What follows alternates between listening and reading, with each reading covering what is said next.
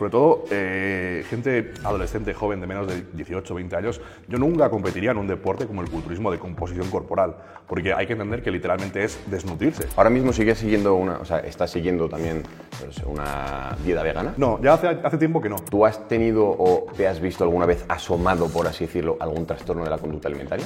Eh, yo te diría que sí. ¿Qué le recomendarías a una persona que empieza ahora, que dentro del mundillo y del sector quiere empezar en, en redes sociales, en el momento actual? Ya, eh, hoy en día para mí Hoy estoy con un crack, un titán, un número uno, y también se le podría de- de- definir como un mastodonte. Ya lo veréis, básicamente, pues porque para, para poder hacer que entre en el plano de la cámara hemos tenido que coger su cámara y tirarla 70 metros para allá. Así que bueno, os presento a nada más y nada menos que a Alfredo, héroe barra villano fitness. Pues- ¿Qué tal, tío? muy bien, encantado bien? de estar aquí, todo correcto, todo Eso bien, es. todo en ¿Estás, a gusto? ¿Necesitas algo? Eh, pues una copita de vino, por favor, si me Sí. puedes traer, sí. Eh, producción, por favor, una copita. ¿De qué tipo de vino? Eh, tinto, por favor. ¿Tinto? Sí. Eh, pero no tenemos, no tenemos carne. Vale, está bien, ya lo Vale, vale, vale, vale, genial. Luego cenamos un poquito. Sí, bueno, tío, eh, pues nada, eh, vamos a hablar un poquito acerca de unas preguntas que tengo clave preparadas para ti. Pero antes de nada necesito pues, que te presentes a aquellas personas que no te conozcan. También es cierto que, bueno, creo que aquellas personas que no te conozcan, pues como que la parte del fitness pues, no estará muy, muy dentro de ellas porque eres alguien que lleva durante mucho tiempo en redes sociales, etcétera, etcétera. Pero igualmente, cuéntanos un poquito quién es Alfredo y a qué se dedica. Bueno, pues soy Alfredo, así me bautizaron, pero en redes sociales soy Héroe Fitness o Villano Fitness. Héroe Fitness fue la vertiente más puramente fitness, donde hablaba de nutrición, entrenamiento, etc. Y Villano Fitness fue la segunda vertiente donde me enfoqué un poco más en el tema de, farmacología deportiva, este tema tan polémico, pero bueno, es como la antítesis, ¿no? Está Héroe Fitness y luego el malo que era villano, pues un poco de bipolaridad, por, porque trataba el tema específicamente de la química que está vista pues con ese estigma, ¿no? Pero bueno, eh, mm, soy Alfredo, eh, Hero Fitness en redes o Villano Fitness, como quieran. Muy bien. Y entonces cuentas, por ejemplo, qué es lo que sueles divulgar en cada una de ellas. Bueno, a ver, últimamente he estado un poco más parado, he estado en- quizá la gente me conocía más de YouTube, he estado más en TikTok y tal, pero am, bueno, eh, básicamente eh, nutrición, entrenamiento, mm, etcétera. No sé, no sé si, me has, si me has dicho que en general qué es lo Eso que... es, en general, en cada una de ellas, por ejemplo, Sí. qué es lo que sueles divulgar. Sí, pues eso, Hero Fitness, eso, sobre todo mm, entrenamiento, nutrición. Empezó siendo un, un canal donde divulgaba sobre veganismo y cómo se podía compatibilizar esa dieta vegana con, con el deporte, con el culturismo, con la composición corporal. Y después lo fui generalizando un poco, eh, fui ampliando un poco el horizonte. Y ya un poco después, pues acompañándome en lo que era el viaje vital mío en el, en el culturismo o en el fitness o como sea, pues pasé a ser villano fitness, donde hablaba también del otro tema, pero siempre he ido pues combinando las dos cosas y, y haciendo contenido de, de fitness, en general, entrenamiento, nutrición y la parte de, de química. Ajá. Ahora mismo sigues siguiendo una, o sea, estás siguiendo también pues, una dieta vegana. No, ya hace, hace tiempo que no. Eh, yo lo hice por una cuestión ética, moral, no por una cuestión de salud ni, ni nada así, eh, pero llegó un punto en el cual no me era demasiado compatible con el tema del culturismo, no por eh, que no se pueda estar fuerte con, con- con una dieta vegetariana o, o- o vegetariana estricta, sino porque por cuestión de calorías, de comodidad, me resultaba demasiado, demasiado pesado. Entonces, hace pues, tres o cuatro años que ya no soy vegano, eh, pero bueno, la parte ética, moral, sigo estando de acuerdo con ella eh, y sobre todo sigo estando de acuerdo con que se puede conseguir resultados desde- con una dieta vegetariana estricta. Básicamente no, o sea, no entraba dentro de, o sea, te limitaba más, Claro, por así decirlo, claro. que te aportaba. Más, más por una cuestión de, de- de calorías, de densidad nutricional, que por una cuestión de que no se pueda, o que no te aporte suficiente, pero es que cuando necesitas, por ejemplo, 6.000 calorías al día, pues comerlas a base de vegetales, de pues, arroz, de legumbres, etcétera, es un poco complicado. sí.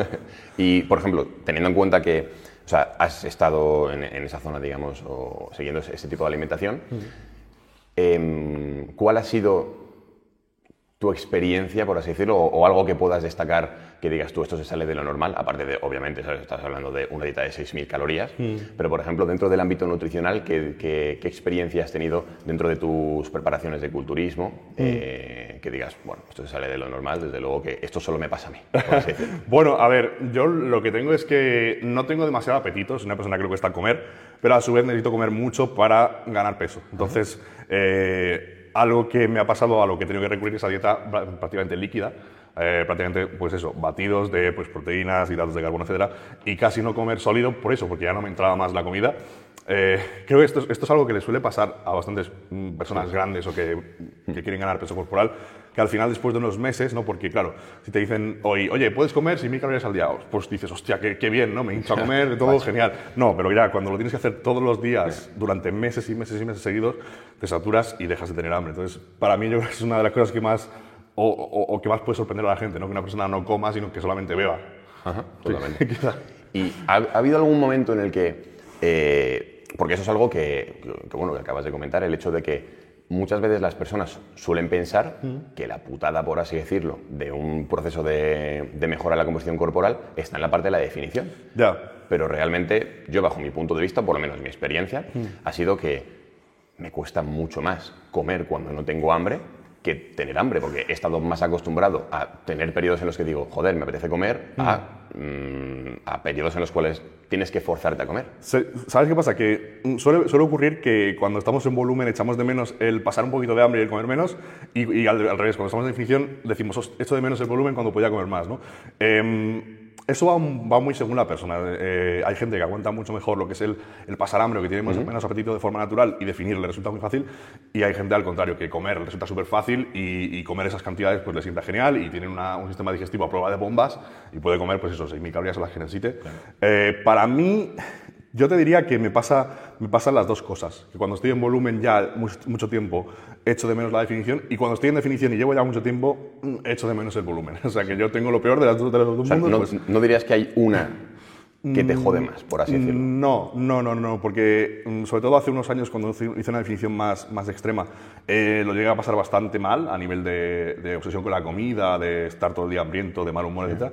Pero también el, el- el otro espectro me ha machacado. Entonces, yo te diría que cuando avanza las dos fases, eh, todo el mundo termina, termina jodido. Y es- teniendo en cuenta que el, el culturismo al final es, la- es maximizar ese tipo de procesos y para ello pues hay que, como, pues, como estamos hablando, llegar a extremos, ¿no?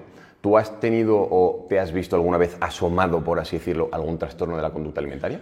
Eh, yo te diría que sí. Precisamente las definiciones em, de no llegar quizá a un trastorno por atracón, pero sí de a comer mm, más de lo que correspondía y casi sin poder, sin poder controlarte. Es muy, muy, muy común en el tema del culturismo, sobre todo de competición, desarrollar eh, trastornos de alimentación, sobre todo por atracón, porque la gente pierde, pierde la capacidad de, de saciación, o de saciedad, mejor dicho, y, y es que se te va, se pierdes, pierdes el control y mucha gente, después de una competición, una definición, una preparación, eh, acaba con trastornos de alimentación. O sea, yo no he llegado a tener un trastorno de que se alargue en el tiempo o sentir que he perdido el control sobre mi alimentación o mi nutrición, pero sí de, de tener un apetito tan voraz que realmente a veces no podía eh, dejar de comer. Y es verdad que mucha gente esos, esos atracones los suele dar, se los suele dar con comida basura, con comida, pues eso, eh, procesada, etc. Yo lo hacía con la comida que comía normalmente, pero sí que es verdad que de- decías, "Mm, es que no, no dejo de tener hambre, puedo comerme cuatro platos seguidos de pasta con garbanzos, con lo que sea, en ese, en ese momento era, era vegano, ¿no? Pues podía comerme cuatro o cinco platos y es que no, no, no podías más. Sí, Luego sí. ya físicamente acabas reventado y no Total. puedes, pero sí que es algo mm, muy, muy común y yo te diría que casi todos los culturistas después de competir, durante unas semanas tienen un trastorno por atracón que luego pues poco a poco se va regulando por el propio sistema de, de hormonas del, del apetito, pero es que el tema del trastorno por atracón, muy común. O sea, literal, o sea, había alguien parándote y tú, no, una Sí, sí, sí, sí. No, más, me tenían que encadenar porque si no- ¿vale? Y o sea, una cosa que yo suelo ver bastante en el fitness es la normalización de los cheat meal, de los cheat meal ¿no? Sí. Y de hecho, eh, pues yo qué sé, eh, cuando, eh, hay una cosa que, que también ocurre y es que estamos acostumbrados, o por ejemplo, gente del mundillo y tal y cual, pues documenta todo, ¿no? Pues hoy subo un vídeo, cheat meal en no sé dónde, cheat meal en, en tal y cual. Y eso, bajo mi punto de vista, obviamente, eh, pues tú, mm, todos los de Fit Generation, es decir, seguramente ese tipo de gente que está dentro del mundillo es consciente de para qué se utiliza eso, aún así pudiendo, por así decirlo, deslizar, ¿no? Es decir, o sea, patinar y, y- y realmente utilizarlo como, como una especie de excusa, ¿no? Para ese tipo de atracones. Sí. Entonces, eh, ¿tú qué piensas de esto y sobre todo cómo eh, crees que puede haber algún tipo de interpretación errónea por parte de la gente que ve ese tipo de cosas que dicen, bueno, es normal de repente eh, meterte un atracón de este sentido, eh, incluso fuera del culturismo? Ya. Hay que tener en cuenta que muchas veces en redes no vemos todo lo que ocurre y, y, como estaba diciendo, el tema de los trastornos de alimentación es algo muy prevalente en el fitness. Y tú no sabes si esa persona después de comer eso, bueno, primero no sabes si se lo ha comido todo o si está postureando. Segundo, no sabes si después o antes ha estado ayunando un día o después va a estar ayunando un día y haciendo mm, tres horas de cardio, etcétera, etcétera, etcétera, porque esto es súper común. y eso no te lo van a contar, ¿vale? Eh, después el tema, el propio tema de los cheat meals a mí no me gusta porque creo que en 2022 o 2023 que estamos ya, em, entendemos que la dieta puede ser más o menos flexible, que los macros son la parte más importante, aunque obviamente el tema de comer sano, comer poco procesado sea importante también, pero creo que todo el mundo eh, puede integrar una parte de comidas que le gusten en su dieta, en sus calorías, sin perjudicar al proceso y no tener que recurrir a esos atracones eh, pues, puntuales. Luego es verdad que hay gente que responde mejor a poder tener un día de desconexión mental y hay gente que responde mejor a estar expuesto cada día a pequeñas cantidades. Hay gente que estar expuesto a, pequeñas cantidades ya le dispara el, tema del, apetito y, y, entonces se pega un atracón. Entonces, eso hay que individualizarlo, pero creo que en sí el, el concepto de cheat meal no tiene sentido. Para mí tiene más sentido el puedes hacer una comida un poquito más abundante, ajustada en tus calorías y ya está. Luego, claro, es verdad que depende de cómo, sea, eh, cómo sean nuestros objetivos. Si tu objetivo es ambicioso, obviamente vas a tener que hacer sacrificios y obviamente no puedes hacerte un salto de dieta enorme porque te va a perjudicar los resultados. Eh, pero es verdad que la gente que no tenga un, un, objetivo súper ambicioso a nivel de composición corporal puede irse un día a comer tranquilamente fuera de la dieta, sin, comer, sin contar, sin calcular nada, y que eso no le perjudique al proceso a largo plazo, porque si tú haces mm, pues 35 comidas a la semana, Obviamente, porque hagas una mal, o dos o tres, no pasa absolutamente nada. Entonces, yo el meal como tal, de pegarse un atracón, eh, no veo que tenga utilidad prescribirlo a, a, un paciente o a un cliente nuestro. No lo veo. ¿Y, ¿Y los has hecho o no? Eh, no los he hecho, yo siempre lo los he incluido dentro de las, de las calorías. Lo cual también a su vez puede llevarte a una, conducta, a una mala conducta alimenticia o a un conflicto con eso, porque obviamente a lo mejor dices, vale, voy a hacerme una, una comida de 3.000 calorías, pero claro, el resto del día tengo que ayunar, porque mis calorías del día son 3.000. Tal cual. Entonces, no, mm, hay que entender que si quieres llegar a un, a un físico extremo, eh, tu cerebro no quiere y tu cuerpo tampoco. Entonces, por algún lado vas a desarrollar alguna conducta extraña, rara. Em, así que tienes que elegir si quieres unos objetivos menos ambiciosos y poder permitirte más cosas, o si quieres objetivos más ambiciosos, pues es muy probable que caigas en un trastorno de alimentación. es así. Y al igual que has tenido, por así decirlo, estrategias eh, por la parte de incluir eh, calorías en el ámbito de la, en el proceso de volumen, pues con toda la parte líquida, etcétera, etcétera. Ahora en la parte de definición, ¿qué estrategias, por ejemplo, sueles utilizar o sueles seguir para aumentar la saciedad en, estos momentos en los cuales dices, tengo que comer nada y menos? Sí. ¿Cómo hago para no tener hambre? Fíjate, eh, se escuchan varias cosas, ¿vale? Se escucha a mucha gente a mí me pregunta, oye, mm, me han dicho que puedo definir sin pasar hambre. Bueno, eh, si puedes hacerlo al principio de un proceso, si tienes grasa de sobra, si lo haces muy despacito. Ahora, como quieras llegar a un porcentaje de grasa que tu cuerpo no quiere estar ahí, un porcentaje extremo, aunque según, depende de la persona, cada uno tiene un porcentaje de grasa a partir del cual empieza a sufrir. Vas a pasar hambre, eso está claro, ¿vale? Luego podemos tener estrategias como, por ejemplo, em, incluir más fibra en la dieta, más alimentos integrales, más legumbres, más cambiar, por ejemplo, nuestros hidratos de carbono simples, nuestro arroz, nuestro pan, por otras cosas que sean más difíciles de digerir, avena, más lentas, por ejemplo, ¿no? avena, patata, eh, más verduras. Las legumbres son buenísimas para eso, las, lentejas son muy saciantes, pero ten claro que cuando estés bajando las calorías más allá de un punto, para llegar a un punto de grasa, eh, vas, a, vas, a, vas, a, vas a... Que es como, a ver, esto de, esto de lentejas tampoco claro, va... Claro, claro, que llega a un punto, llega a un punto que, ya digo que yo mismo lo he experimentado con dieta vegana, que es súper voluminosa, con muchos alimentos de poca densidad calórica, que es un plato enorme, pero al final es que no te sacias. Entonces, el aumentar el consumo de alimentos poco procesados, con mucha fibra, etcétera, es muy buena idea, aumentar verduras, eh, beber más agua con las comidas, todo lo que sea hincharte el estómago. Bebidas, edulcoradas, que bueno, una parte de la gente pues lo demoniza y tal, pero bueno... Eh, en fin, bebidas edulcoradas que te quiten un poco ese, ese tal, pero luego, por ejemplo, hay una estrategia que le funciona a algunas personas que es el ayuno intermitente, pero eh, para mí el mensaje es claro, eh, si pasas de un porcentaje de grasa que tu cuerpo no detecta como normal, que es muy bajo, da igual lo que hagas, que al final va a venir el hambre y vas a tener que tirar de disciplina. Si no puedes tirar de disciplina, déjalo para otro momento, corta la fase de definición, porque si no te vas, a tener un bucle de atracones, saltos de dieta, retrocedes, avanzas, retrocedes, avanzas. Eh, así que hasta donde podamos, ahí. Y eso sería mi, mi, consejo para la mayoría de la gente. Luego, si vas a competir, pues tendrás que echarle dos huevos o dos ovarios y joderte de hambre y ya está. Es lo que hay. Sí, sí. De hecho, mi padre tiene, una, una, frase bastante buena. Mm. Me, espero que me, disculpe, que me, disculpe, el jefe de Fit Generation y la audiencia, pero él dice: no puedes querer polla gorda y que no duela. Sí, exacto, exacto, tal cual. y de hecho, una cosa que yo creo que suele ocurrir bastante con las redes sociales es que, a ver, el algoritmo es la hostia. O sea, tú eres de derechas, eres de izquierdas, te gusta un grupo de música, te gusta otro, y, no para, y el algoritmo lo sabe, lo interpreta y no para de enseñarte absolutamente eso, y por tanto te sesga tu realidad, por así Sí, decirlo. sí, sí, sí. Entonces, yo lo que veo últimamente es mucha gente que se piensa que hay ciertas cosas que son normales por el mero hecho de que no paran de verlo en las redes sociales. Por ejemplo, alguien que dice, bueno, yo veo a todo el mundo compitiendo, por así decirlo, dentro del fitness, ¿no? Es como que, por así decirlo, se ha vuelto mainstream el competir, ¿no? Si no compites, no eres un atleta, no sé qué, no sé cuántos, tal. Y, y yo veo a mucha gente que se plantea el mero hecho de competir cuando tú dices, tu contexto es cero interesante para eso. Ya. Eres padre de dos hijos, no tienes tiempo, eh, estás todo el día trabajando y te planteas el competir. Y muchas veces yo creo que se genera como esa especie de disonancia cognitiva que dices, estoy haciendo esto para esto, pero aún así sé que no puedo. Ya. Entonces, ¿qué, qué opinas un poquito? Eh, yo el tema de competir también lo reservaría para gente que tenga el contexto adecuado, la tranquilidad, la estabilidad y la madurez, porque sobre todo eh, gente adolescente, joven de menos de 18 20 años, yo nunca competiría en un deporte como el culturismo de composición corporal, porque hay que entender que literalmente es desnutrirse. Es una desnutrición controlada, tú la tienes bajo control, es voluntaria, pero no deja de ser una desnutrición.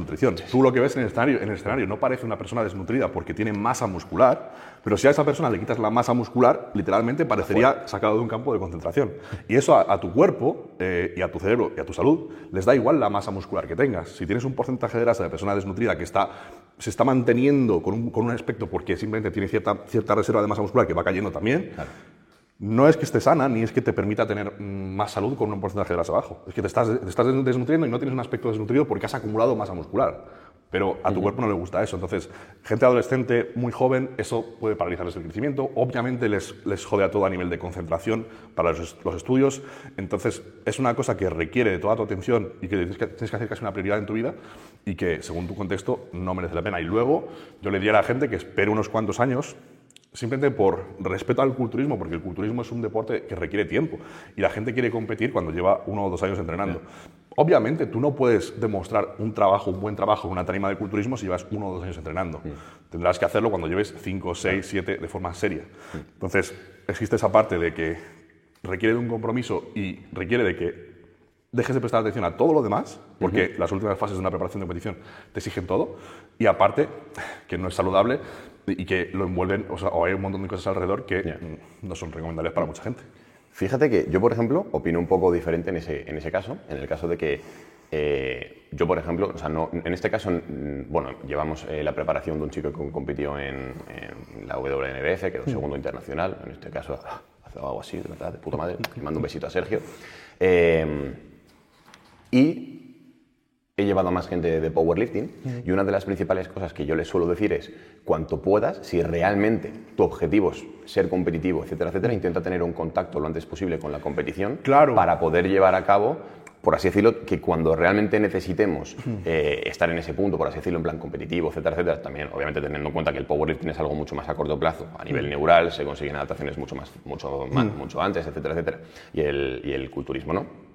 Eh, sí que suelo recomendar experimentar antes la competición para poder tener esa experiencia y que el día de mañana, pues que básicamente te pille con, con los huevos pelados. Yo, sí, yo ahí para, para Power sí que lo vería, porque no deja de ser un deporte de rendimiento que no te exige eh, gran sacrificio, sobre todo a nivel de, de salud o de dieta, etcétera. Pero en culturismo, que es un deporte mucho más lento, como tú decías, que claro, para pegar un buen cambio de un año a otro, sobre todo en culturismo natural, Claro, claro. Casi imposible. ¿no? Entonces, un, un atleta que mm, los, los competidores no naturales compiten una, dos, tres veces al año y no pasa nada, y van mejorando y tal. Eh, pero un culturista natural, si compite año tras año, es Nah, que tiene muy poco margen de mejora, va a mejorar muy, muy lento, porque hay que entender que cada definición, cada preparación para competición o cada definición normal es parar el proceso de avance. Total. Es, un- es un- es ponerle, ponerlo en off o incluso retroceder un poco a nivel de masa muscular. Entonces, para mí eh, es mucho más interesante hacer definiciones más cortitas y moderadas y intentar, intentar estar el mayor tiempo posible en, en volumen, siempre que esa persona parta de un porcentaje de grasa normal, sano, no que sea una persona obesa, que obviamente tiene que hacer el proceso de, de bajada. Yo en Power sí que lo veo, porque no requiere de esos, esos Total. sacrificios y puede haber más, más avance de, una- de un Sí. momento a otro, y porque tú estás motivado después de competir, estás motivado a hacer una preparación de 12 semanas o de 16 y, puedes vuelves. mejorar, claro, claro. Pero en culturismo, ostras, es que haces una 12 preparación de 16 semanas Sí, natural Y, y estás igual, Total, ganas un kilo más, ¿sabes? Sí, sí, sí. Entonces, eh, y sobre todo más por la edad. Si pillas a un tío de 30 años y lo pones a competir, vale. Pero si un chaval de 18, 20, yo ahí sí que no recomendaría competir. En, en culturismo, en power, genial. Sí, sí, sí. Y hablando de contexto, porque has hablado de que el contexto, por así decirlo, marca también el potencial de ese atleta, 100%. Si eres una persona que está dispuesta, o sea, que, que tiene ese contexto para poder entrenar lo que tienes que entrenar, descansar lo que tienes que descansar, etcétera, porque muchas veces, cuando hablamos de culturismo, bueno, de hecho cada vez se ve más por, esto, por este tema de que cada vez los competidores eh, documentan mucho más su proceso, etcétera, etcétera, se ve más pues cómo duerme, o sea, cuánto duermen, un poco el, el- el día a día. Y yo te quiero preguntar un poquito acerca de tu contexto. Es decir, ahora mismo, ¿qué es lo que estás haciendo? Eh, tanto a nivel personal, por así decirlo, bueno, no hace falta que me digas si tienes novia y todo eso, pero a nivel de, de, o sea, personal y cómo eso afecta a tu proceso como atleta y si te planteas pues competir eh, o, o- o qué es lo que tienes en mente en los siguientes pasos. Mm, Vale, yo tengo que decir aquí una cosa, y es que yo no me considero un, un culturista ni un atleta serio, ¿vale? Es decir, yo tengo pues mi masa muscular, entreno y tal, pero no me considero un atleta en el sentido de que no vivo como un atleta. No vivo como un atleta de estos que tú que has comentado, que, procesan su- que, que- que documentan su proceso y que son súper estrictos, tienen sus horarios, tienen su todo. Yo no soy así. Eh, entonces, yo tengo un contexto que es muy bueno porque tengo estrés muy bajo, no tengo un trabajo como tal al que tengo que ir de 8 a 5, de lo que sea, eh, no tengo una familia que la que cuidar, etc. Pero es verdad que mi cabeza no está, mm, simplemente no tiene la prioridad en, en la parte como atleta. ¿no? Entonces, yo personalmente sí que tengo un contexto muy bueno para eso. Mucha gente que se dedica a redes sociales tiene un contexto muy bueno para eso. Por eso también la gente lo ve desde fuera y dice, ah, me quiero preparar. No, porque tú no tienes tu patrocinador, tu canal de YouTube que va de puta madre, tú no sé qué, no sé cuántos, un montón de fuentes de ingresos y tranquilamente puedes entrenar y comer todo el día y sin hacer nada más. ¿no? Eh, en mi yo en mi caso sí que lo podría hacer, pero simplemente no, no he tenido eh, como la motivación de llevar ese estilo de vida. Mm, ¿Y pero- crees que, o sea, crees que algún, o sea, no te cierras las puertas a ello? No me ¿O- cierro las puertas a ello, pero no considero que tenga un, un- un buen potencial para ser un competidor de culturismo pesado, que es lo que a mí me gusta. Vale. Entonces, como no me planteo competir en otra categoría que no sea esa, o no, no o no me gusta, Claro. eh, pues simplemente prefiero entrenar de forma más recreativa y dejar la competición para el que valga. ¿Y esa opinión, por ejemplo, de tu potencial de rendimiento Hmm. es tuya? ¿O, por ejemplo, has hablado con gente que digas tú, mira, he preguntado a esta persona que tiene criterio Hmm. y me ha dicho, oye, te faltaría, por ejemplo, llegar a este punto y... No, eh, algún culturista preparador que conozco siempre me ha dicho, oye, prepárate, no sé qué, no sé cuántos. Eh, porque podría competir, pero es que competir puede todo el mundo. Claro. La cosa es, ¿puedes competir a un nivel- alto rendimiento y conseguir un carne pro, algo que merezca la pena? En mi caso sé que no. Entonces, no, no, no ya porque me lo digan, sino porque yo soy Claro, objetivo y yo sé, los, sé cómo funcionan las cosas. Y, y yo considero que no. A lo mejor, oye, si, a lo mejor hubiese estado los últimos cinco años a piñón haciendo vida de atleta o lo hiciera ahora, a lo mejor pegaría una buena evolución, pero bueno, está por ver. Ahora estoy intentando con más ganas de hacer las cosas mejor, pero es un- el culturismo es un deporte que requiere mucho tiempo y ah, yo ya tengo 30 años, ya no soy un chaval que tenga un potencial de mejora increíble o que pueda hacer muchas burradas, ¿sabes? Entonces, bueno, ya se verá. ¿Vale? Y yo sé que tanto con, tanto con tu compi Carlos, con Carlos Mejías, que de hecho es profe del, del técnico superior en dietética, eh, tenéis una academia de, de formación y me gustaría preguntarte un poquito acerca de pues, tu formación, dónde te formas, eh, un poquito sobre, sobre ese tema. Yo particularmente eh, soy autodidacta, o sea, no tengo formación eh, reglada o, o tal eh, respecto al tema de nutrición, fitness, etcétera, pero es que creo que hoy en día mm, para ese tema o hasta ahora la mejor forma de, de- de- de formarse era con algunos cursos y con y siendo autodidactas simplemente con tu propio interés, siguiendo a ciertos gurús, indagando en lo que dicen, porque obviamente no te vas a quedar con un post de Instagram que, por, reído por encima. ¿no? Hoy en día, por ejemplo, ya que estamos aquí, precisamente una formación como la de la- esta, esta que tenemos aquí de la- del tema de este grado de nutrición, entrenamiento, etcétera, ahora, aunque estemos centrados más en nutrición, eh, es algo que no existía antes.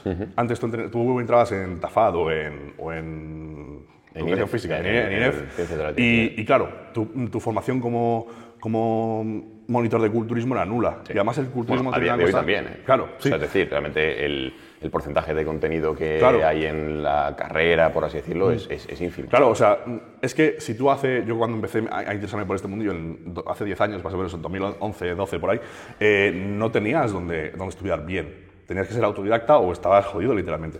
Entonces, eh, pues lo que te decía, mm, el, el que quiere formarse en culturismo como tal, en el deporte de cambio de físico o de recomposición corporal, eh, es que tiene que ser multidisciplinar, tiene que ser entrenamiento, tiene que ser nutrición. No vale que seas nutricionista, porque entonces el entrenamiento, ¿qué pasa con él? No vale que seas entrenador de, de INEF que sabe de atletismo, fútbol y, y voleibol. Tienes que saber de, de musculación, Sí, sí, de fuerza y además de nutrición, porque tienes que compaginar las dos cosas, porque es un proceso que implica las dos cosas. Entonces, esa formación no existía. Ahora ya, está, ya están empezando a aparecer como el, el curso este, pero eh, yo soy básicamente autodidacta. Eh, y en el tema de química, de uno de los que más he aprendido precisamente es de mi compañero Carlos, eh, que precisamente por eso formé la academia con él, porque yo ya divulgaba sobre ese tema, pero dije, ¿quién es el, el mejor en este tema? Carlos, pues lo cogí y dije, pues ala, así ya no, nadie me puede decir que lo Tal que cual. estoy diciendo no sea cierto, ¿no? Sí, sí. Pues sí, me vas, a, me vas a permitir, pero voy a hacer una pequeña cuña publicitaria, pues porque obviamente viene, Perfecto. al, viene al, al tema. Y es básicamente, bueno, que os recuerdo a todas las personas que estáis viendo la entrevista, que estáis aquí en directo con todos nosotros, que hay plazas abiertas del técnico superior en dietética de, que ha lanzado Fit, Gener- eh, Fit Generation. Entonces, básicamente es una formación eh, que dura dos añitos, es completamente oficial, estaríais ad- adscritos a un centro oficial. eh, los profesores, pues en este caso, por ejemplo, uno de ellos es Carlos Mejías, que es compi de, Alfredo, y también pues tenemos también a María Casas, tenemos a Adrián, Adrián Díaz Rúa, y también está Marcos de Cultura de Gym, básicamente uno de los mejores profesionales que existen ahora mismo en el sector.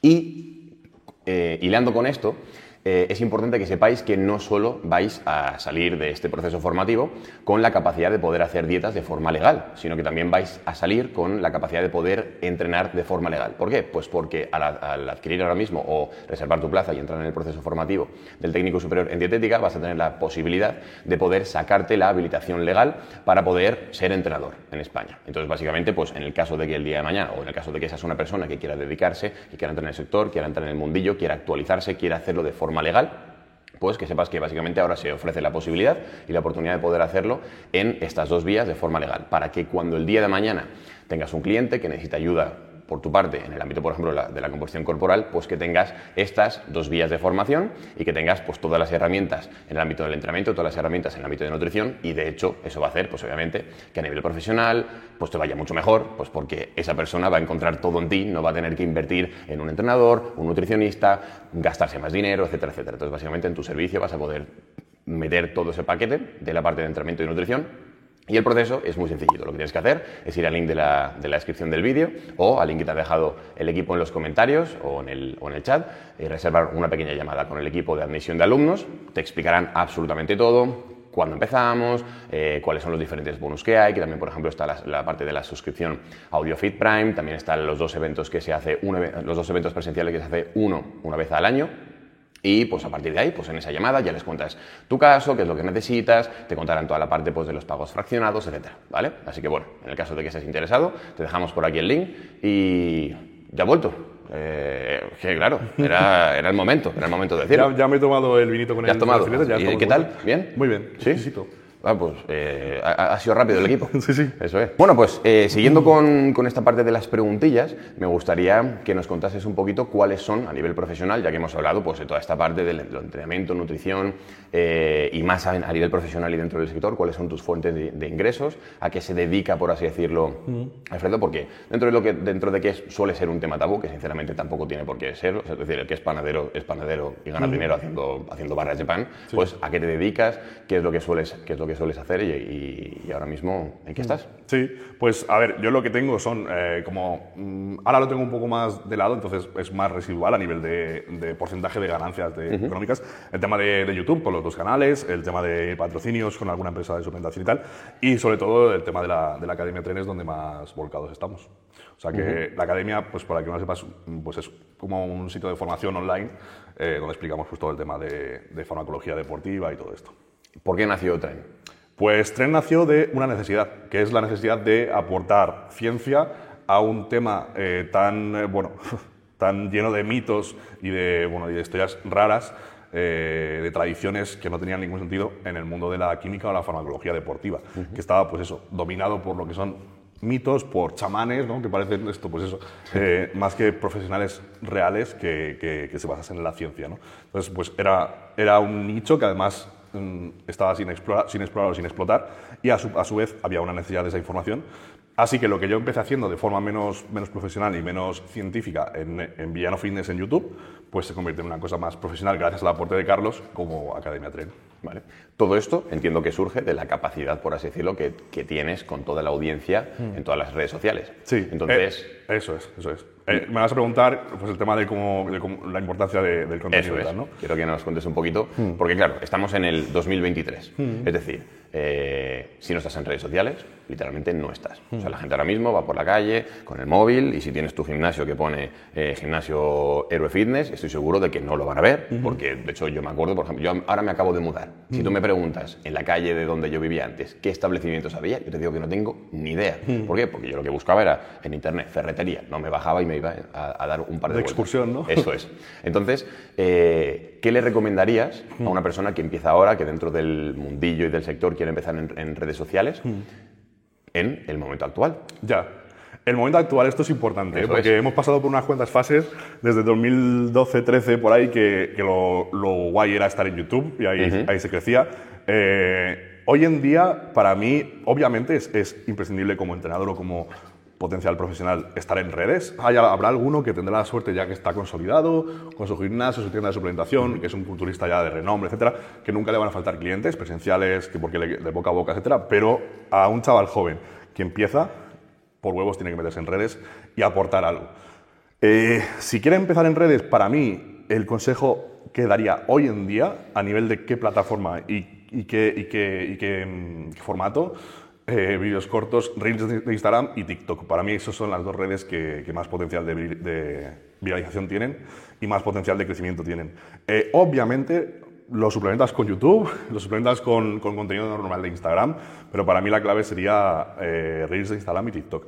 Y, y yo tendría siempre un canal de YouTube donde haces un contenido más extenso, donde haces un poco más, más información, incluso tu día a día lo que sea, pero para mí la clave sería esas dos, esas dos redes, esos dos formatos, el tema de, de vídeos cortos y tal. De hecho, yo estoy eh, al 100% contigo y de hecho nosotros, eh, o sea, una cosa que a mí me gustaría pues, que todo el mundo que nos está viendo se quedase, es que, que se quedase con ella, es que muchas veces nos comemos la cabeza y, por ejemplo, hay mucha gente que está en redes sociales, pues como tú o como yo, de la que literalmente habría que fijarse. Es decir, si alguien empieza, yo mi principal recomendación es, fíjate qué es lo que están haciendo aquellas personas que, por así decirlo, ya están dentro, porque seguramente tengan información que desconoces y ese patrón, por así decirlo, te puede ayudar a facilitarte el proceso. Es decir, si tú, por ejemplo, ves, eres fan de Alfredo y ves que empieza en TikTok, yo personalmente pensaría, ¿qué ha visto Alfredo que yo no he visto? ¿Y por qué él está empezando en TikTok? Porque Ya. es una persona que se dedica a las redes sociales y es lo que acabas de comentar, ¿no? Que básicamente el mismo contenido que haces en, en Reels lo puedes subir, por ejemplo, a TikTok. Tienes es. dos vías diferentes que te pueden eh, hablar personas que están interesadas, eh, cerrarles en asesorías, etc. Y sobre todo, yo creo que es algo que, que todo el mundo, en el, en el caso de que eh, nos estés viendo y quieras ser entrenador o ser dietista, o que ya lo seas, que también te, te va a venir muy bien, eh, tiene que mirar un poco más a largo plazo. ¿A qué me refiero con esto? Eh, yo soy entrenador, tengo un equipo de entrenadores, formamos entrenadores, tanto desde AudioFit como, no- como en, en nuestro proyecto propio, y yo no he visto, literalmente, a ningún entrenador que esté feliz haciendo 12, 12 entrenamientos personales al día. Literal, por mucho Ya. que te guste mucho, pues te gusta hacer dos, tres, cuatro entrenamientos al día, etcétera, etcétera, pero realmente tener ese volumen a nivel presencial, tener que estar moviéndote a domicilio de Pagui, al domicilio de no sé quién, es bastante, o sea, lo aguantas poquito tiempo, por así Ya. decirlo. Entonces, mi recomendación personal, no sé qué es lo que piensas tú, es que todo el mundo debería estar en redes sociales, porque literalmente hay espacio para todo el mundo, es decir, todo el- eh, ser entrenador es- o, ser entre- eh, o ser nutricionista es algo que no va a poder suplir una máquina, porque la capacidad de empatía, la capacidad de entendimiento de la psicología de ese atleta no lo puede tener una máquina, por así decirlo, o por ahora no, gracias a Dios, si no estaríamos Ahora con la, con la inteligencia artificial estamos Eso es, chat GPT y de repente, a ver, necesito esto, esto y soy ponme- un tipo de persona Quiero que... ponerme mamado, ponme una dieta y una- y una- Tal y una- cual. y una Y mi perfil psicológico es pam, pam, pam. Y de repente, Dios, qué pasada. Pero yo lo que, lo que les diría es que intenten eh, complementar esa parte, tanto presencial como de redes sociales, Mm. sobre todo porque al final diversificas, etcétera. De repente llega una pandemia y no tienes absolutamente nada, nada montado. Eh, yo por... Yo puedo hablar más del tema de redes sociales porque nunca he ejercido como entrenador y menos presencial. Eh, aparte de esto que he comentado, como, como consejo extra, es primero que, mm, esto seguro que lo habéis oído, nunca es el momento perfecto, nunca te vas a sentir preparado para ponerte a hacer el imbécil delante de una cámara, te vas a sentir tonto, te vas a sentir torpe, vas a sentir que no quieres ni ver el vídeo porque te sientes tontísimo, eh, te das vergüenza ajena, no pasa nada. Eh, puedes empezar con un, con un móvil a grabarte, no pasa nada. El fondo no tiene que estar con LEDs azules como los de los streamers de, de, de Twitch. Eh, no tienes que tener el mejor audio, ni tienes que saber editar demasiado, o ni siquiera editar, porque yo, yo es que literalmente crecí en redes sin editar nada, cero. Eh, y grabando con un móvil de hace seis años. Hace, hace, ya, ahora, gracias a Dios, pues tengo otros, otros medios. Pero, eh, y darle frecuencia al contenido. No me subas un post a la semana o dos posts a la semana. No me seas cutre. Es un trabajo. Si quieres que vaya a algún lado, tienes que dedicarle tiempo. Y yo puedo hablar de, lo, de, mi camino, lo que yo hice en YouTube. Durante los primeros seis meses yo creo que subí dos vídeos o más al día a YouTube, que en YouTube no, es, un, es un... Sí, sí, que es mucho es más un, extenso. Sí, claro, claro.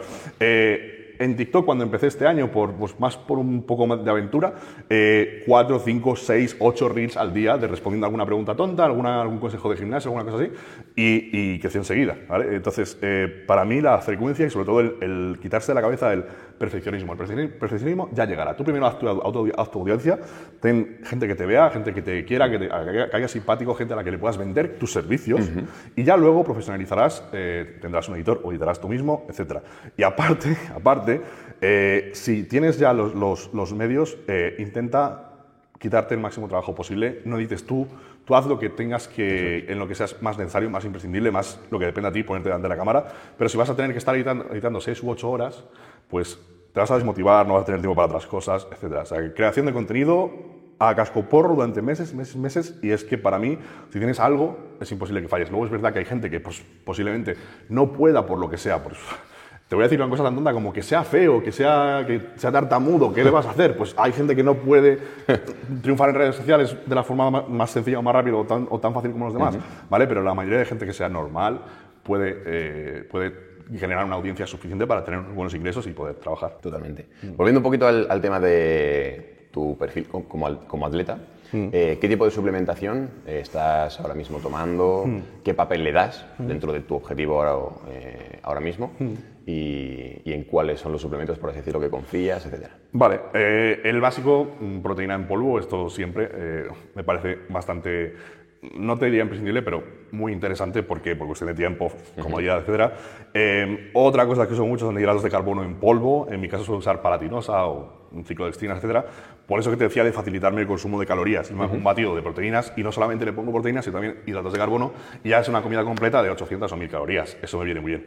Um, yo utilizo un, un, intraentreno porque entreno muchas horas, se me, se me, alarga mucho el entrenamiento y cuando el entrenamiento se alarga más de 45 minutos, una hora con bastante volumen, es interesante meter hidratos de carbono y a lo mejor algo de proteína o, o de aminoácidos. Uh -huh. Yo uso ambos.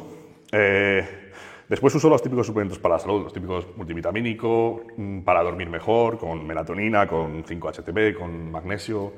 Uh, uso alguno más orientado a la salud cardíaca, renal, etcétera, por mi condición de culturista no natural. Sí. Y, y, te diría que poco más. Pues los clásicos de, de vitaminas y ¿No tal. eres un amante de la cafeína? No lo soy, estoy, estoy desintoxicado de la cafeína. Qué barbaridad. Antes, sí. an, antes ha estado entrenando con Pat y ha pasado exactamente lo mismo. Y yo diciendo, no puede ser. O sea, sí, el, sí, sí. Es como el mito ultra máximo de... De redes sociales, de, ¿no? redes sociales, de, ¿no? influencer. Eso es el Monster Fresquito. De hecho, hemos estado ahí con el Monster Fresquito. Eh, Mm, yo lo dejé porque no me gustaba la sensación de que para ser una persona normal tuviese que, que empezar con cafeína desde la primera hora de la mañana. Eso eh, pasa. sí, así que la reservo para algún día de pierna uh -huh. y, ya, y, ahí lo dejo. No, no, consumo cafeína en el día a día. No. Pues nada, tío. Esto ha sido todo. Eh, espero que os haya gustado la entrevista aquí con, con Alfredo, que hayáis sacado cosas en, en, clave, que os hayáis divertido, que os haya entretenido, en fin, que este tiempo os haya servido para algo. Darte las gracias por, por haberte Así. desplazado hasta aquí y haber estado con nosotros. Mm. Así que nada, tío, que vaya todo muy bien. Igualmente. Muchas gracias. gracias.